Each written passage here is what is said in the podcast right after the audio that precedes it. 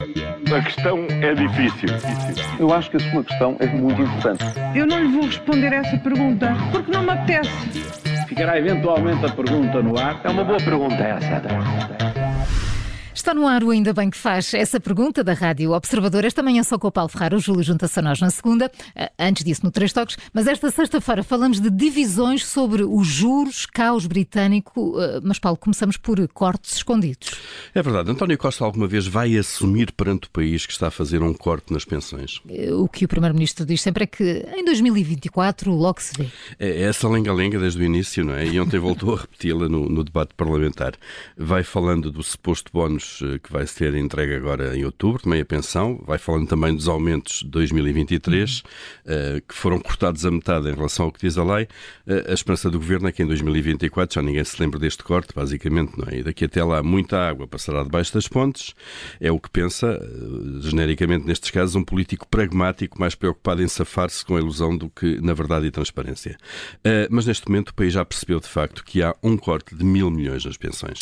Os tempos não estão fáceis para ninguém, não é? Paulo. E olha, que o digam também os britânicos. É, por lá não está nada fácil, não é? E por muito, muito por culpa própria. Como é que o novo governo de Liz Truss conseguiu dar um tiro de bazuca nos próprios pés? É uma enorme instabilidade. Com a Libra está em queda. Em queda para valores mínimos, hum. forte queda, os juros estão a subir, dispararam. O Banco de Inglaterra foi obrigado a intervir na compra de grandes quantidades de dívida pública para segurar os mercados, o sistema financeiro eh, e muitos fundos de pensões. Eh, e tudo isto porque o novo governo anunciou anunciou o seu plano de forte redução de impostos, basicamente esquecendo-se de explicar como é que o vai pagar.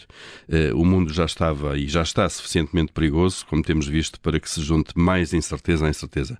Isto foi uma péssima estreia de um novo governo e não vai ser fácil, nada fácil descalçar esta bota. Paulo, e na, e na Europa começa também a haver divisões sobre o ritmo de subida das taxas de juros, não é? É verdade. E será que Mário Centeno está sozinho ou tem companhia a pedir mais calma no aumento de juros? Há pelo menos essa voz que mostra reservas, a do Governador do Banco de Portugal. É, Centeno disse ontem que o Banco Central Europeu deverá ser mais cauteloso nas suas decisões de política monetária e não deve aumentar demasiado as taxas de juro.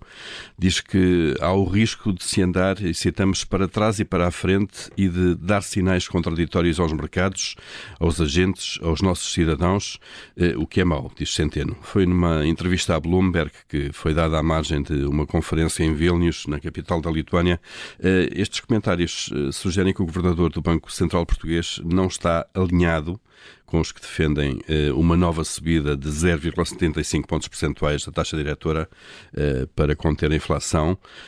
Uma nova subida, já que no fundo vai somar-se à anterior subida já desta amplitude. Quem está nesta linha mais dura são os governadores dos bancos centrais da Eslovénia, da Áustria ou da Finlândia.